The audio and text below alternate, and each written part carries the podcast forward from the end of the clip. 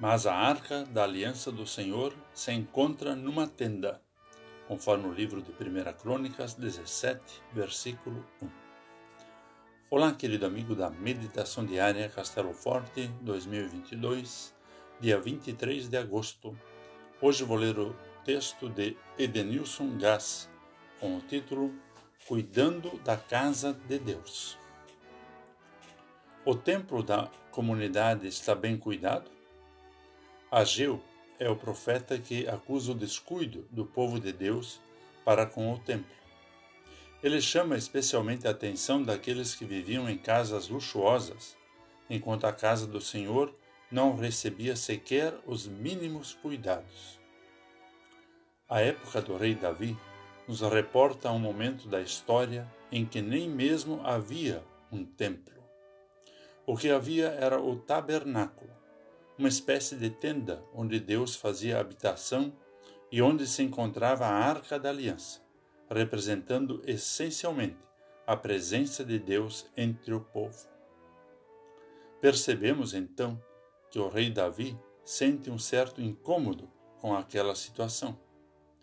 Ele se vê numa bela moradia, enquanto Deus morava numa barraca. Seu incômodo o leva a querer construir uma casa para o Senhor, um templo. A fé no Deus eterno permite a Davi ter um coração que zela pelas coisas de Deus e o leva a querer fazer alguma coisa. Em vista da modesta morada de Deus no meio do seu povo, Davi procura construir um lugar, no mínimo, mais digno para a habitação do Deus eterno. Como diz o cântico, obra não opera fé, mas fé produz ação. Assim, tanto Ageu quanto Davi nos lembram da importância do cuidado com a casa de Deus. É o lugar onde sua glória assiste, onde ele lembra sua presença em nossa vida e vem nos servir com sua palavra e os sacramentos.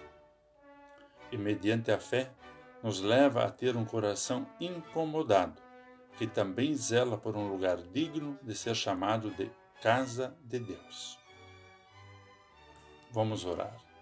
Eterno Deus, tu queres habitar, em primeiro lugar, no nosso coração.